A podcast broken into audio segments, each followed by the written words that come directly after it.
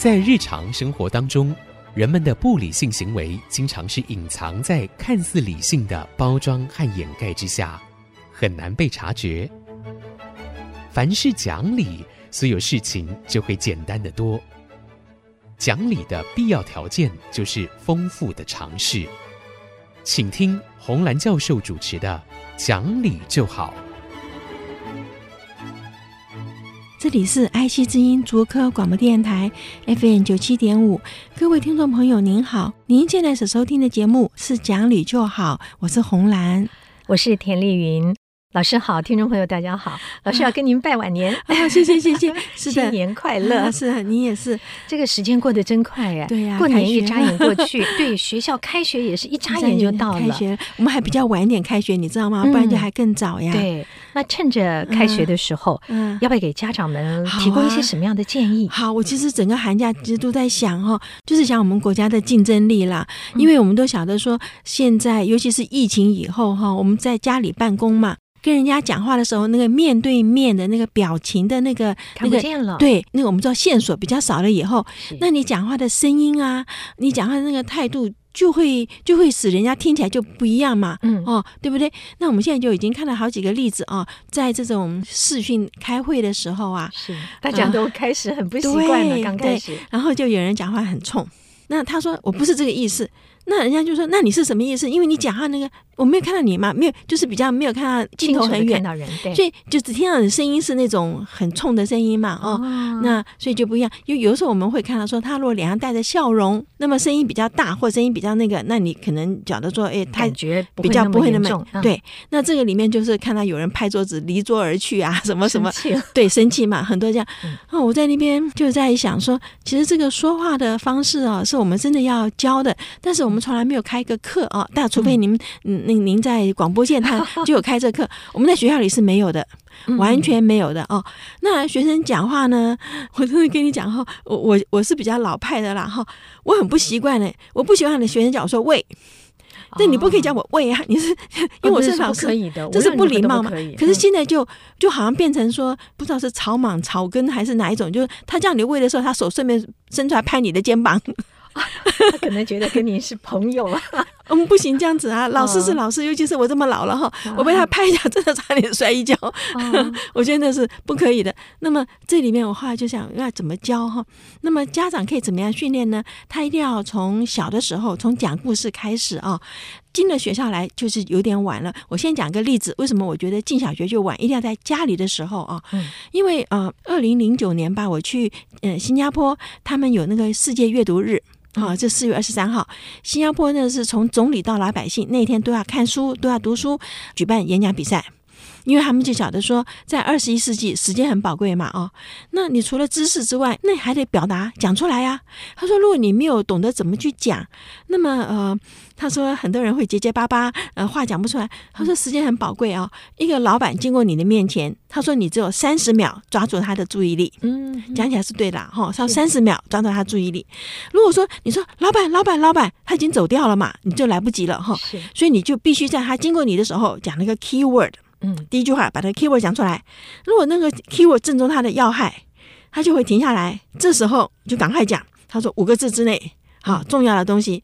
然后他有兴趣了，他站定了，你就赶快。他说就是在三十秒之内把你要讲的话讲出来。嗯，他说如果你觉得呃时间不够，他说没关系，他有兴趣，他会跟你讲说，呃，我要赶下面一个行程，你上车子跟我一起去，坐车子时间就可以讲了嘛。哦。所以，我那时候在那边听到说：“哎呀，这真的是很有道理啊！难怪新加坡的学生到美国去，在那个 interview 的时候都会打败我们嘛。”我就把这个学了。回台湾以后啊，就去南投县信义乡找了个学校，很小，四十个人。我就去跟校长讲，不要每天升旗，就叫学生读了书以后，每个礼拜抽两天上来报告。嗯嗯，训练台风，训练讲话的方式嘛。哈，嗯，十二月那个我就去看结果。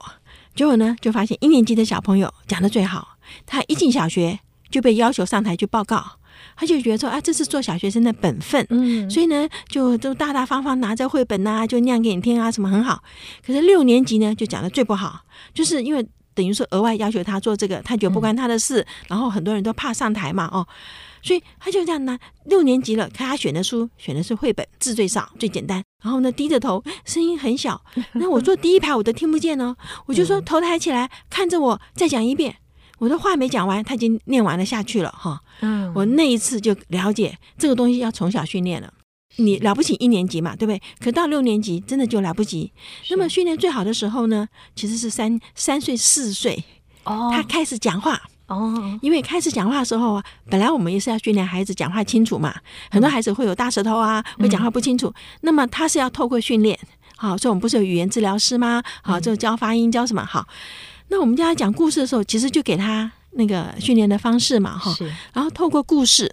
教他怎么样跟人家打招呼啊，教他讲话一个完整的句子，嗯、然后客气有礼貌的句子嘛，哈，不是喂，我要这个拿过来，不是这样子，是那个呃，请你什么，所以这是很好的。那么我看到的呢，是那时候在澳门大学的教务长，他本身有口疾，嗯，哈。我在七年前看到他的时候，他其实口疾很严重。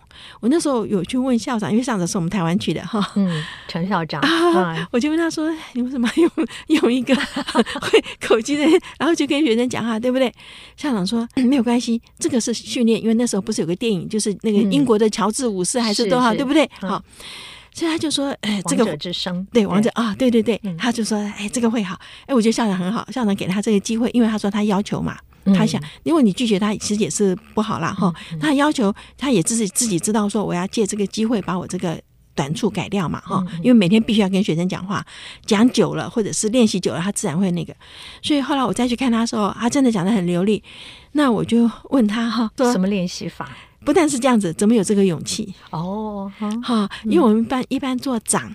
啊，随便你是教务长，什么学务长，嗯、你如果有点结巴，一定对你一定不太在人前对对对露出、呃、对，所以他就告诉我说，他说我就让学生知道说每个人都有缺点，嗯，啊，这也是很好的教育态度嘛，每个人都有缺点，所以你看这就是我的缺点，嗯、但是呢，我也让你看到我会克服它，嗯，嗯。啊，这了不起嘛哈，他就另外告诉我说，他说口疾是不是？他问我说口疾是不是有点遗传？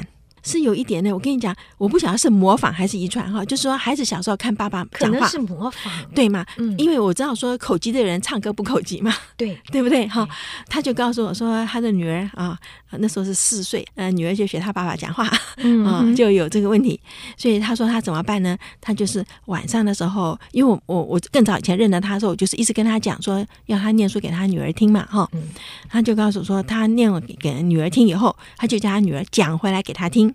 他就假装说，故事我念完了，哎呀，我已经忘掉是什么了。我刚跟你讲什么呀？那孩孩子就讲说，爸，你刚刚讲的是什么什么什么？好，你就是引诱他讲话嘛，哦，他就叫女儿讲给他听。如果说讲不通顺或怎样，他就假装听不懂。哦，啊，这就很好了，对不对？让孩子重说一重说一遍。好，说这什么东西？我没这样子讲啊。他说你有你有，你再讲一遍。好，他就就再讲的时候，他就说第一个训练哈逻辑。嗯，我们故事起承转合嘛，要有头还要有尾，对不对？所以要建立逻辑。然后呢，他说训练他用书里面的句子，嗯，因为书里面比较文雅，啊，不不是市场化那种比较粗的，所以书里句子比较好。然后呢，故事里面一定就有什么有坏人嘛，嗯，一个故事如果没有坏人，对，没有坏人他就很平淡，人家就不要听了，对不对？所以有坏人的时候，这时候他的女儿就要去晓得说，这人为什么是坏人，他要去批判他。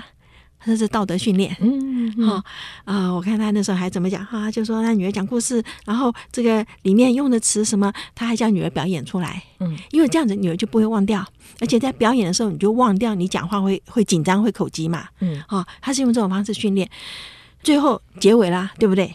他会回头来问哈，为什么是这个结尾呢？如果把这结尾改掉会怎么样？嗯，这就是创造力，是是。非常了不起。所以后来他的女儿呃进小学以后去演讲比赛第一名，是啊，所以我就讲这个例子很好很好，就是要跟家长讲，在家里训练小孩三岁四岁，尤其是刚刚学讲话的时候，讲好的话嘛，对不对？不要讲不好的话。那书里面都是比较好的话，打招呼啊，我真的觉得说，尤其是像北京的那个那种那个土话，打招呼真的客气的不得了，人家听了都很舒服的呀。哈，嗯，反正礼多人不怪，真的是教孩子有礼貌尤其重要。对，因为他。他长大出社会以后，你有礼貌，人家会帮你的忙嘛，嗯，对不对？哈，同样是问路，你说，哎，这路怎么走？说关我什么事，对不对？人家不理你。可是你好好的，人家有的人就带你去，哎，是是、嗯。好，我们这边休息一会儿，马上回来。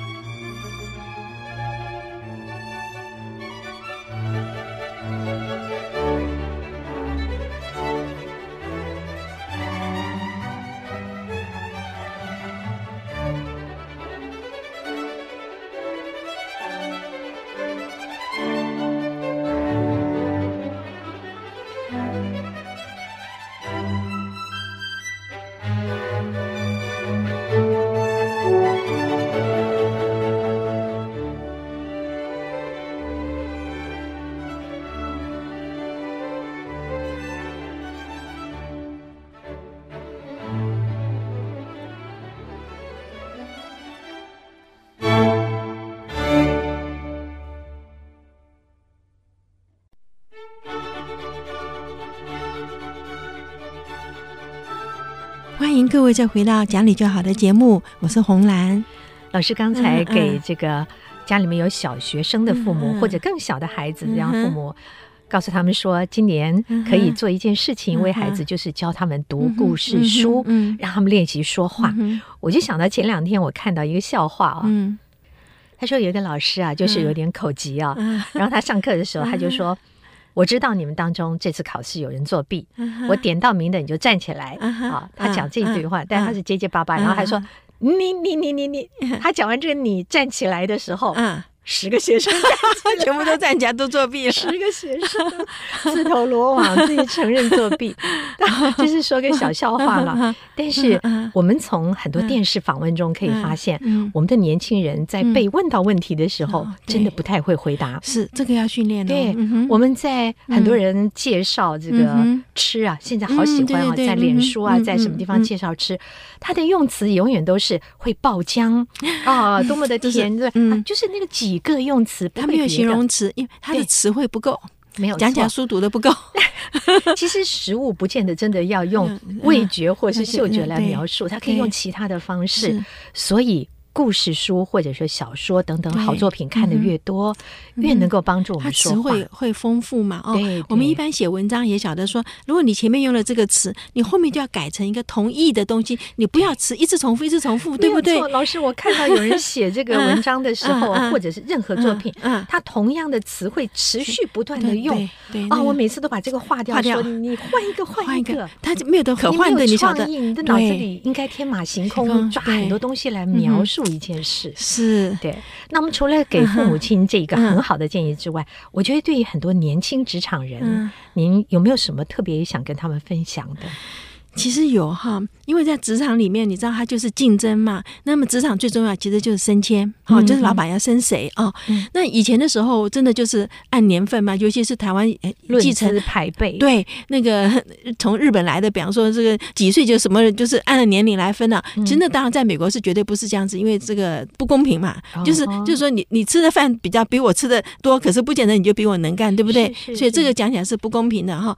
那么在美国当然不是这样子，可是美国的话是。凭的能力，那这点有时候我们没有看到太过分，哈。嗯我现在比较看到就是说好奇怪，就是我们全盘西化嘛，去学美国的东西，可是不晓为什么没有学到他忠厚或者比较人道的诚实这件事情，这个没有了，或者 诚恳一点这个事情，我们现在学到就是那种想尽办法把利益抓到自己手中，这很危险呢。对，而且哈，比方说打小报告，嗯啊啊，去呃或者有人就从那个呃总经理的助那个秘书着手。哦，我们看到好几个哦，就是秘书左就多半这就是男生嘛，秘书是女生，对不对？然后说秘书左左手，然后呢就去打败诶什么什么。那这里面我看到有一件事情我很害怕的哈，就是我看到有这样子的报道哦，他就说年轻人进到公司去，你眼睛要很利，先去看什么人是决定你升迁的人。他说意意思就是说你不要浪费你的笑容对别人，就在对你没有用的人身上。这好功利哦！怎么会？我看了我就。非常的吃惊哈！我说那这样子你去上班很痛苦啦，对不对？你眼睛只看到比你好的人，就是会你可以用到。他说这个叫你的贵人，而且你不可以只有一个贵人，因为你的鸡蛋不可以放在一个篮子里面。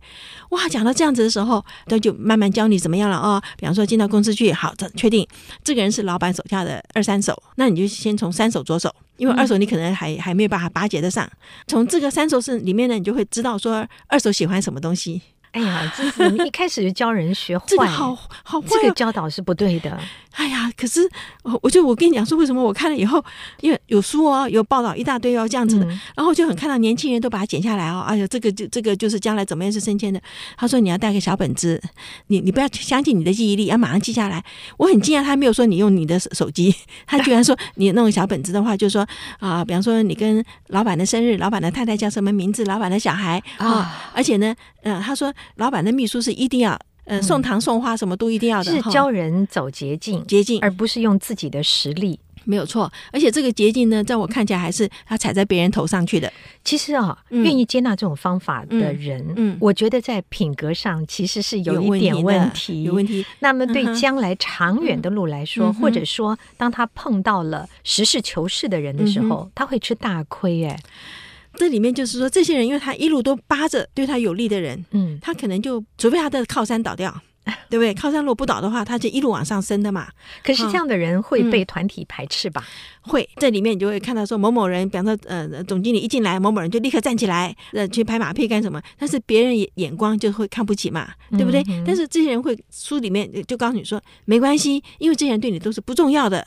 啊，就是重要的，就是那个总经理看到你马上站起来，嗯、然后马上帮他拿包包，或者是呃，他要什么东西，你马上都已经，比方说总经理鼻子痒，马上卫生纸就给他了哈。这种他说真的有人这样教啊？真的这样教？我跟你讲，他说卫生纸哈，身上一定要带着哦。女生如果哭的话，卫生纸要拿出来哈。说实话，我不知道有几个人好意思这样做哎。就是显然哈，因为。假如这本书很畅销的话，显然是很多人觉得说这个是什什么葵花宝典，或者是诸如此类，他会去相信。那么它里面还教你一个，就是比方说，他说你要追女朋友，嗯、哦，最好你是追老板的女儿嘛，就是说他就那种叫做 说什么生日少辛苦几年，对对对，什么二十年，然后他说你要去追之后，你不能直接从你老板的女儿着手，从她的闺蜜。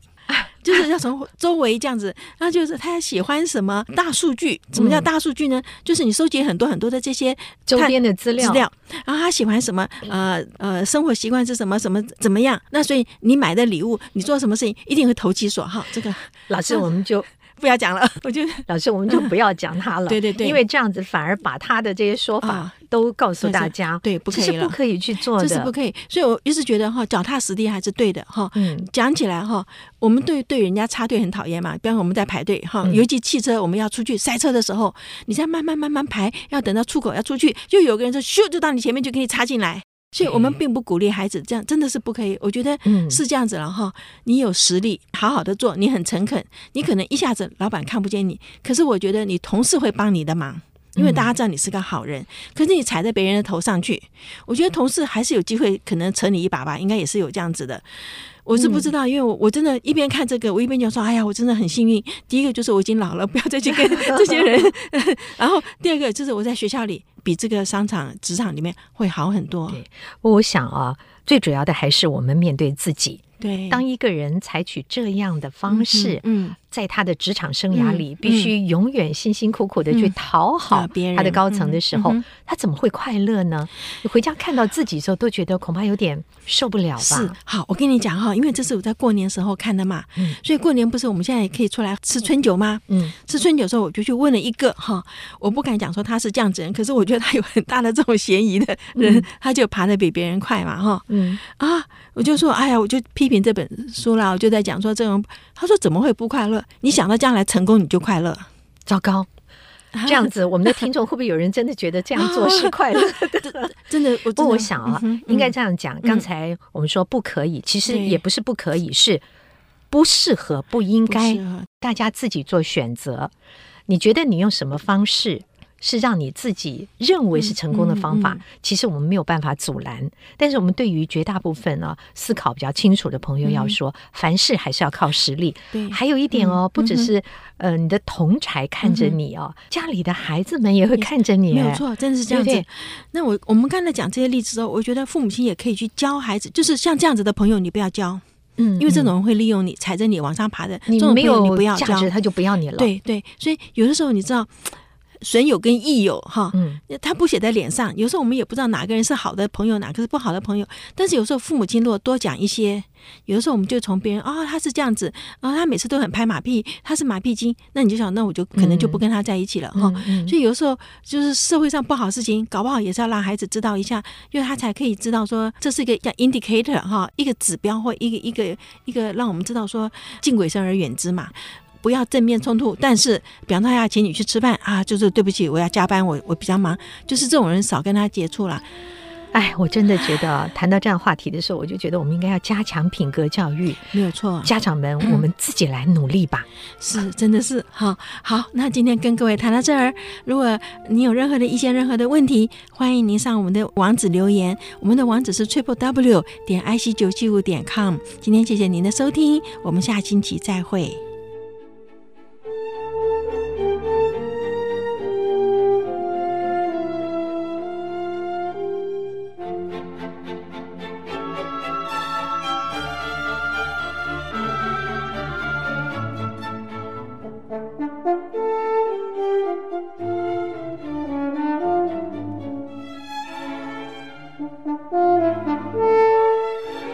本节目由联华电子科技文教基金会赞助播出，用欣赏的眼光鼓舞下一代。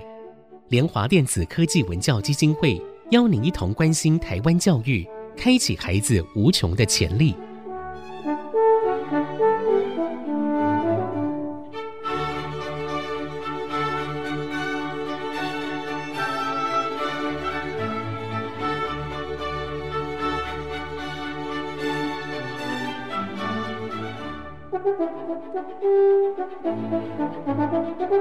Música